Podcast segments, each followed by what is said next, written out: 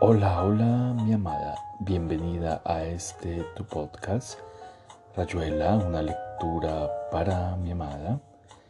Hoy continuaremos con la lectura de uno de los relatos de este maravilloso escritor llamado Julio Cortázar, recordándote de antemano que este podcast es realizado con todo el amor del mundo para ti. Te amo, te amo, te amo con todo mi ser y todo mi corazón.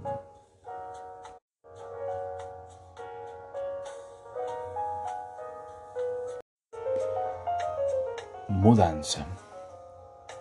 Va, si no fuera más que la oficina, pero el viaje de vuelta ahora que la gente tiene que hacer cola para subir a los vehículos y dentro de los tranvías permanece y se estanca el mismo aire de encierro sin tiempo de renovarse, especie de tapioca blanquecina que se respira y se expele, un asco.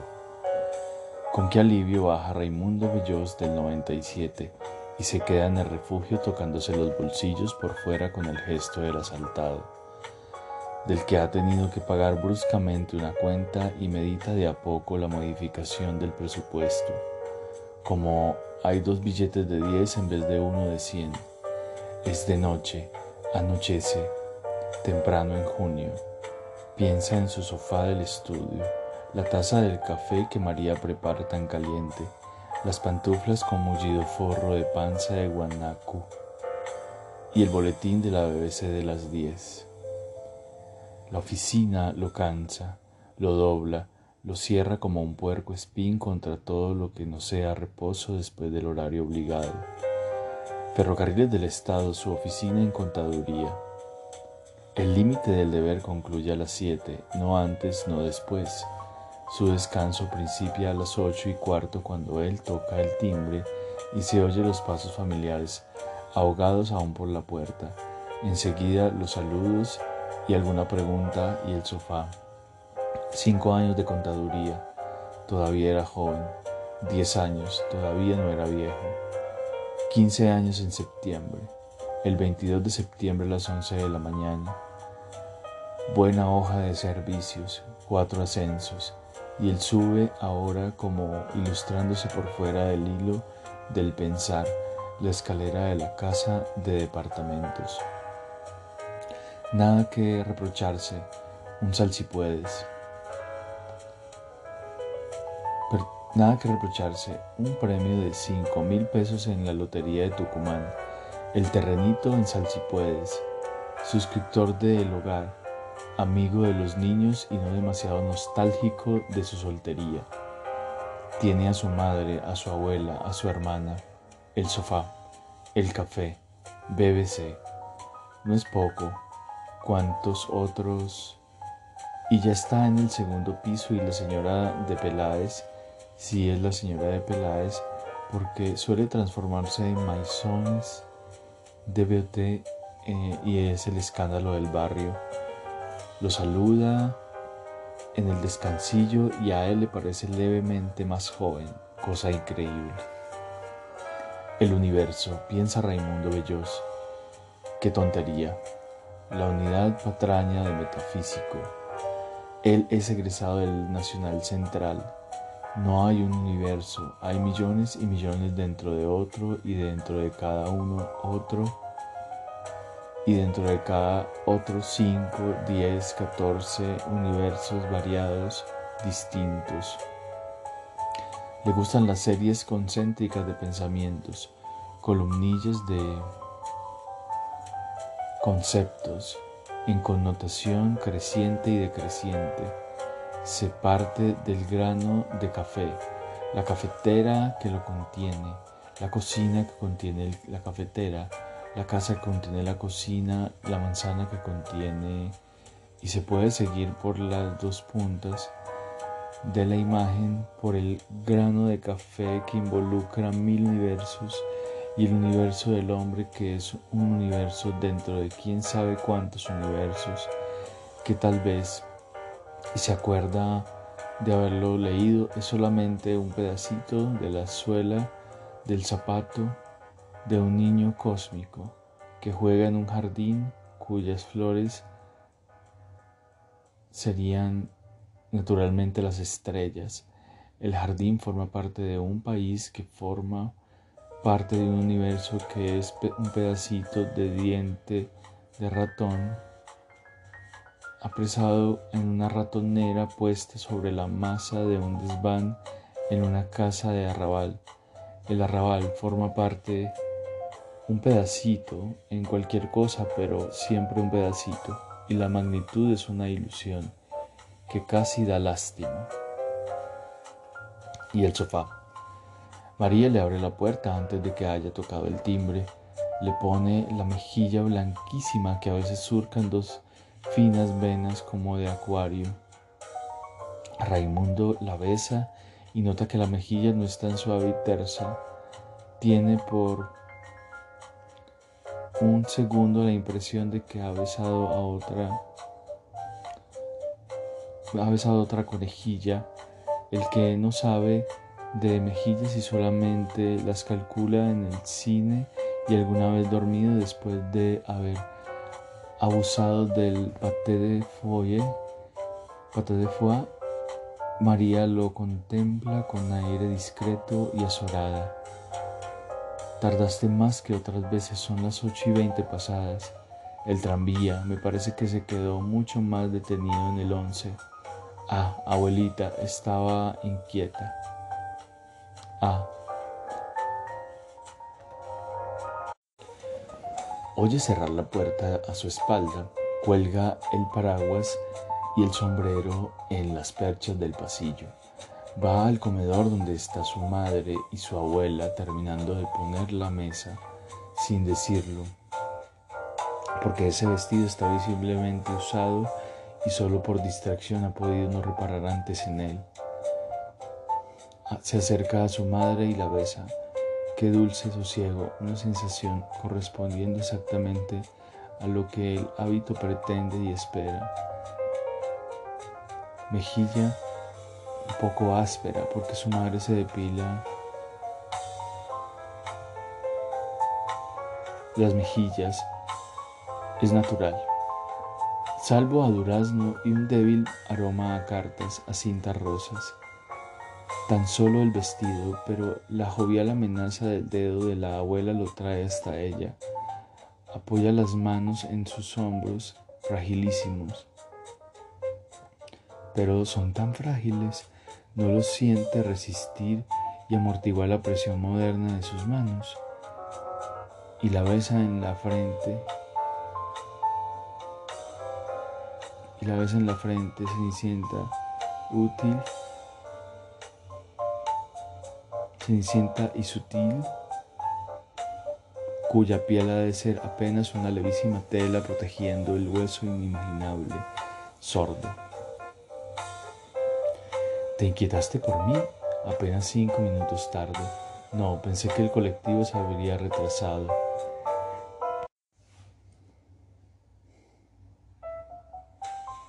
Raimundo va a su asiento y apoya los codos en la mesa. No se le ocurre lavarse las manos como de costumbre. Curioso que María no se lo recuerde. Ella tiene ideas fijas sobre profilaxis y adivina contaminaciones en los pasamanos de los tranvías. Recuerda que su abuela hacía de confundir el tranvía con un solo semáforo. Él no toma nunca un colectivo y ya deberían hacerlo. Salvo que haya oído colectivo y en realidad se trate del tranvía 97 salvo que en realidad se trate del mismo cuadro y que la luz de la araña, dándole con rayos reflejos en el vidrio, le cambia esta noche los labios y se los tome, torne gruesos y un poco verdes. Desde el sofá se tiene clara visión. El de retrato del tío Horacio. Y Raimundo no recuerda haberle visto nunca.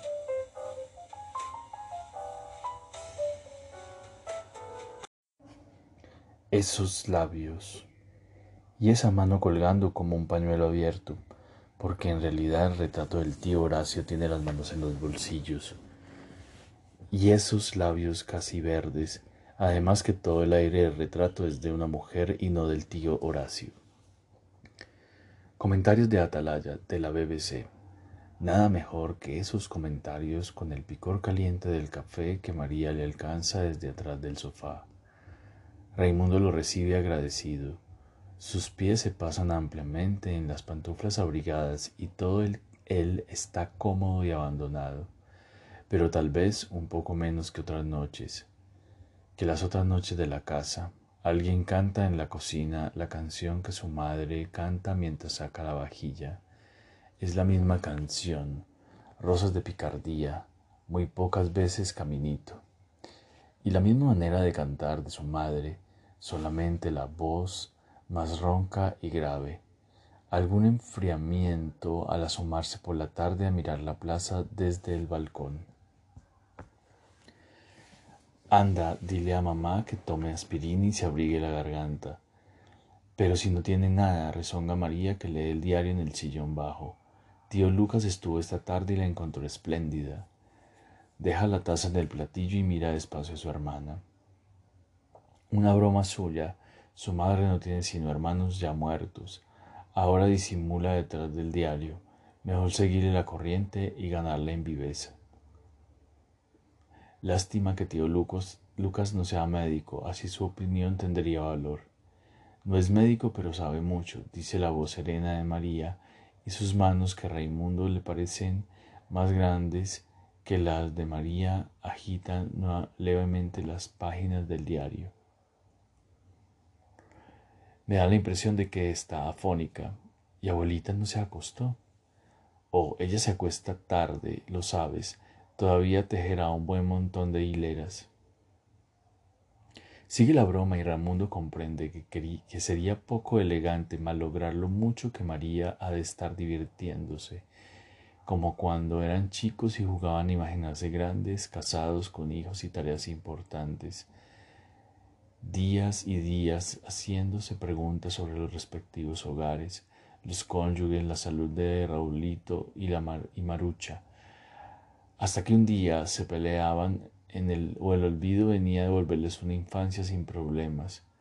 Curioso, hasta un poco triste, esa resurrección en María de las antiguas frases, como si alguna vez la abuelita hubiera sabido tejer ahora que está mirando la puerta y parece esperar algo.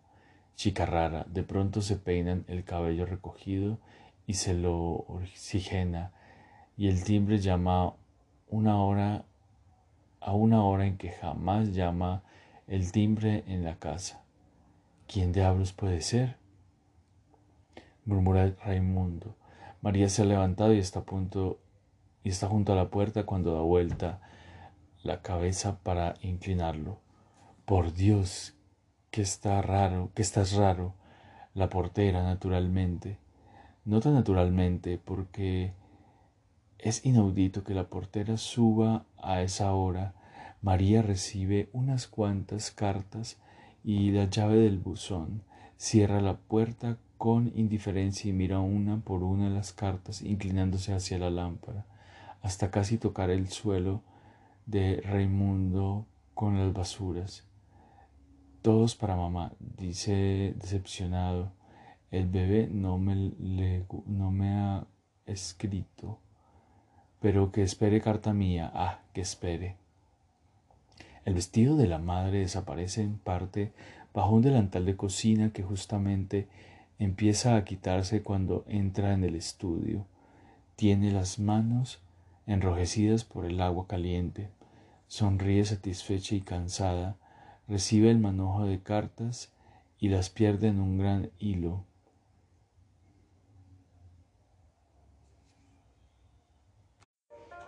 Recibe el manojo de cartas y las pierde en un gran bolsillo del que sale una especie de puntilla rosa, muy bonita, pero que a Raimundo no le parece adecuada para un bolsillo, como un cuello trasladado al sitio del bolsillo. Y en el cuello muy simple, el género termina liso sin más que un dobladillo un poco fruncido. Raimundo, que se ha estado preguntando a quién llamará María al bebé, piensa que su madre sabe de, de vestidos y le sonríe cuando pasa junto a él. ¿Cansado? No, como siempre, esta noche no hay noticias interesantes. Oigamos noticias, oigamos música.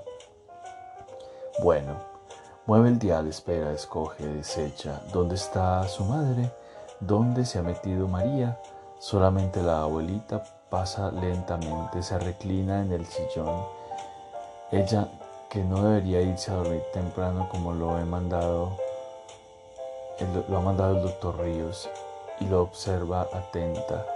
Tienes un horario muy largo, hijito, se te nota en la cara. El horario de siempre, abuelita. Sí, pero es muy largo. ¿Qué música estás tocando? No sé, tal vez desde Nueva York, un jazz eh, la saco. Si quieres, no me gusta mucho, está muy bien esa orquesta. El hábito piensa, Raimundo, hasta las viejas generaciones aceptan por fin lo que hasta el día antes, a esa hora misma, a esa misma hora les parecía, les parecía abominable. Música de perros, castigo del infierno. Lo asombra lo fuerte que está su abuela y por Nada del mundo la mortificaría sugiriendo que vaya a acostarse. Si esa noche ha decidido hacer su voluntad, es señal de buena salud y mente despejada. Ni siquiera se acepta a sí mismo un comentario cuando la ve inclinarse hacia una baldosa que cuelga del sillón y saca el tejido negro, agujas, mirarlo todo con un profundo asco aire de conocedora y absorto aire de, de conocedora, porque asombrarse las costumbres de la casa varían sin que él lo note, hasta horas de oficina, absorbido noche y día por los problemas de la contaduría. Se siente alejado, distante de los suyos, piensa que habrían, habrán pasado semanas es que ha sido un mero autómata llegando de noche, poniéndose las pantuflas, escuchando la BBC y durmiendo en el sofá.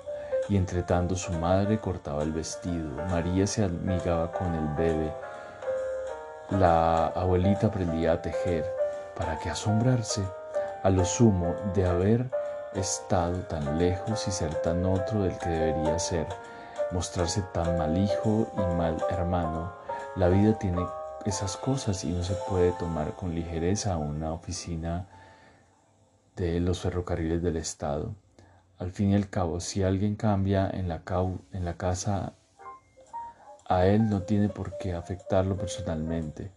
No es posible que todos estén dependiendo de su voluntad y luego que los cambios son simples detalles, una modificación en la luz de la araña que torna distinto el, el retrato del tío Horacio, un amigo de su hermana, la portera que se le da por subir las correspondencia vespertina, un bolsillo y fragilísimos de antes, detalles, cosas que tienen que ir sucediendo en una casa.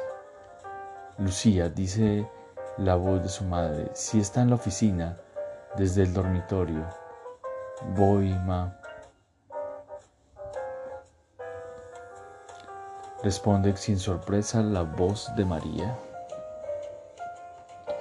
Por fin dejó de querer pensar, ya todos dormían y fue a acostarse a su vez. Le gustaba la luz del cuarto. Era más velada y dulce para sus ojos deshechos por las columnas de cifras el pijama entró en él sin que casi advirtiera los movimientos mecánicos que lo incorporaban, eh, que lo incorporaban a su cuerpo. Se advirtiera los movimientos mecánicos que los incorporaban a su cuerpo. Se tendió de espaldas y apagó la luz. No había querido verlas. Cuando fueron a él y le desearon buenas noches, inclinándose sobre el sofá, Cerró los ojos con una mano, con un remoto sentimiento de imposible y aceptó a los tres, eh, besos los tres, buenas tardes los tres juegos de imposible y acepto los tres besos.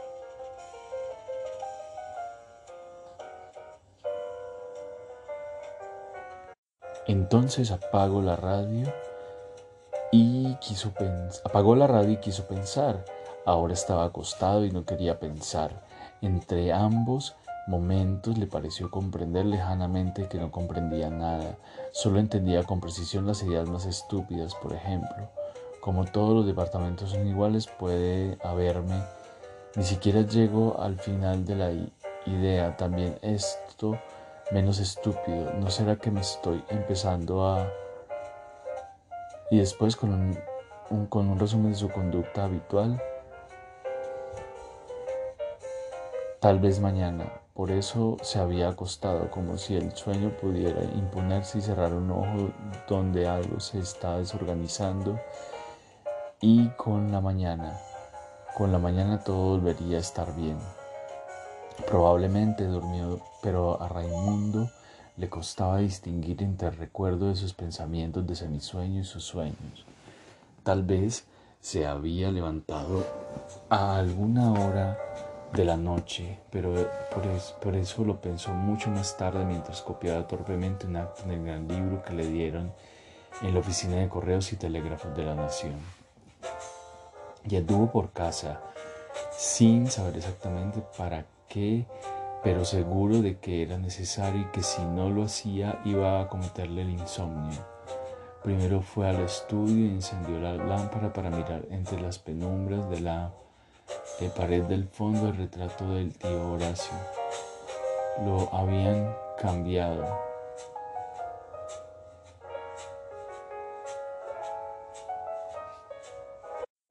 Lo habían cambiado. Allí había una, había una mujer de manos colgantes y labios finos, casi verdes por capricho del pintor. Recordó que a María no le gustaba mucho el retrato del tío Horacio y que alguna vez había hablado de descolgarlo, pero él no conocía a esa mujer maligna y rígida. Esa mujer no era de su familia. Una respiración espesa venía del dormitorio de la abuela. Quién sabe si Raimundo fue hasta allí, pero él se veía entrando en la habitación y observando al débil reflejo del estudio. El rostro apoyado en la almohada como un perfil de moneda sobre una felpa numismática. Largas trenzas caían sobre la almohada. Trenzas negras y espesas. El perfil está. El perfil estaba Raimundo a distinguir a la abuela, pero las, las trenzas negras y además el bulto del hombro poderoso y luego el volumen de la respiración. Posiblemente allí volvió al comedor o se paró un rato a escuchar el aliento de María y su madre, que dormían en la misma pieza. No entró. Yo no ya no podía entrar en el dormitorio. Era hasta difícil volver al suyo, cerrar la puerta, correr el cerrojo, tan enmohecido de no correrlo nunca tirarse en la cama de espaldas y apagar la luz. Quién sabe si anduvo tanto por la casa. Uno sueña a veces que anda por la casa y en realidad no hace más que dar vueltas en la cama, sollozando de pronto como bajo de una inmensa congoja y repetir nombres y ver caras y calcular estatuas y el bebé que no escribe. De mañana rozan el picaporte y Raimundo se endereza recordando que ha recorrido el cerrojo, que ha corrido el cerrojo y que es una idiotez que le valdrá inacabables bromas de María. Como tiene puesto el pijama salta de la cama y corre a abrir. Sonriendo le entra Lucía con la bandeja del desayuno y se sienta al pie de la cama. No, parece extrañada de que él haya corrido el cerrojo y él tampoco está muy extrañado de que ella no esté extrañada. Creí que ya te habías levantado, te has dormido, vas a llegar tarde. De aquí a las doce. Pero como tú entras a las diez, comenta Lucía mirándolo con una lejana sorpresa. Es una ambulancia, una muchacha muy rubia y alta Tiene piel morena que le queda espléndidamente como a todas las rubias. Revuelve el café con leche. Tapa el azúcar y sale. Raimundo le ve la pollera blanca, un fino levantarse de la blusa sobre los senos jóvenes, el rodete presuroso de tocado manual. Ha hecho bien en correr el cerrojo. No se le ocurre más que eso, pero piensa que tal vez no sea mucho. Entonces Lucía vuelve a asomarse trayéndole una carta. Se la alcanza desde la puerta con una risita amistosa. Y sale. Señor Jorge Romero, calle y número, todo bien, salvo el nombre. Y sin embargo, el nombre ha de estar bien, pues Lucía ha traído la carta y se la ha alcanzado con una risita, menos absurdo de lo que podría creerse. Solo que en vez de Raimundo Vélez, Jorge Jorge Romero y dentro de una invitación, para un baile y muy atentos al saludo de la CD. Él siente ahora como un peso en los hombros, en la base de la lengua, en la nuca, como si los zapatos no acabaran nunca de anudarse y el lazo de la corbata fuera una larguísima tarea sin sentido. Jorge, vas a llegar tarde. Su madre pero la verdad que está afónica. Vas a llegar tarde, José. Cuida todo hasta las 12. Es mejor, sí, mejor salir ya, volver al auténtico. Contaduría, la planilla interrumpida ayer. Café, un cigarrillo, la planilla, sólido universo. Mejor irse ya sin saludar, irse ya y sin alar y sin saludar. Llega furtivo hasta el estudio del que se entra por la puerta de la derecha, como si antes no se entrara al estudio.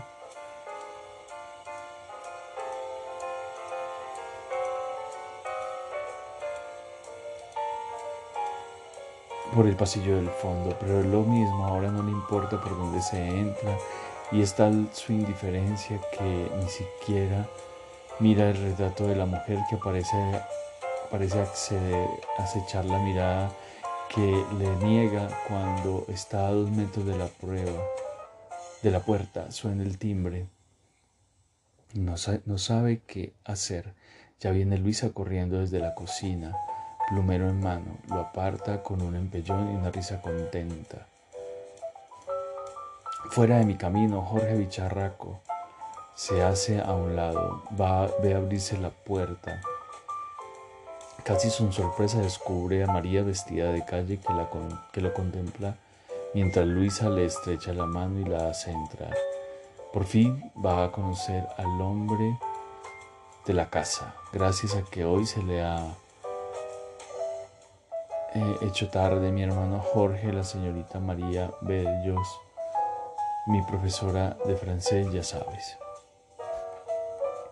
Ella le alcanza la mano con el gesto maquinal y necesario del saludo.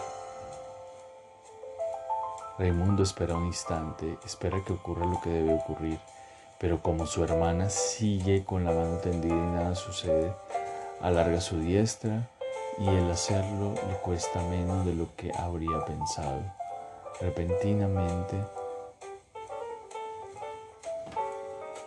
le parece que está bien. Sería estúpido gritar que ella es María y que solamente piensa que podría haber dicho, podría haberlo dicho, piensa, pero sin sentirlo.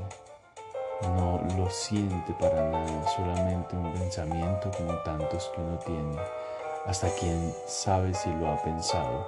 Al contrario, algo le nace que lo conforta y lo alegra de que le hayan presentado a la señora María Bellos. Si uno no conoce a alguien, es justo que se lo presenten. Y aquí termina un nuevo episodio de Rayuela una lectura para mi amada. Espero haya sido de tu agrado. Te amo, te amo, te amo con todo mi ser. Te amo.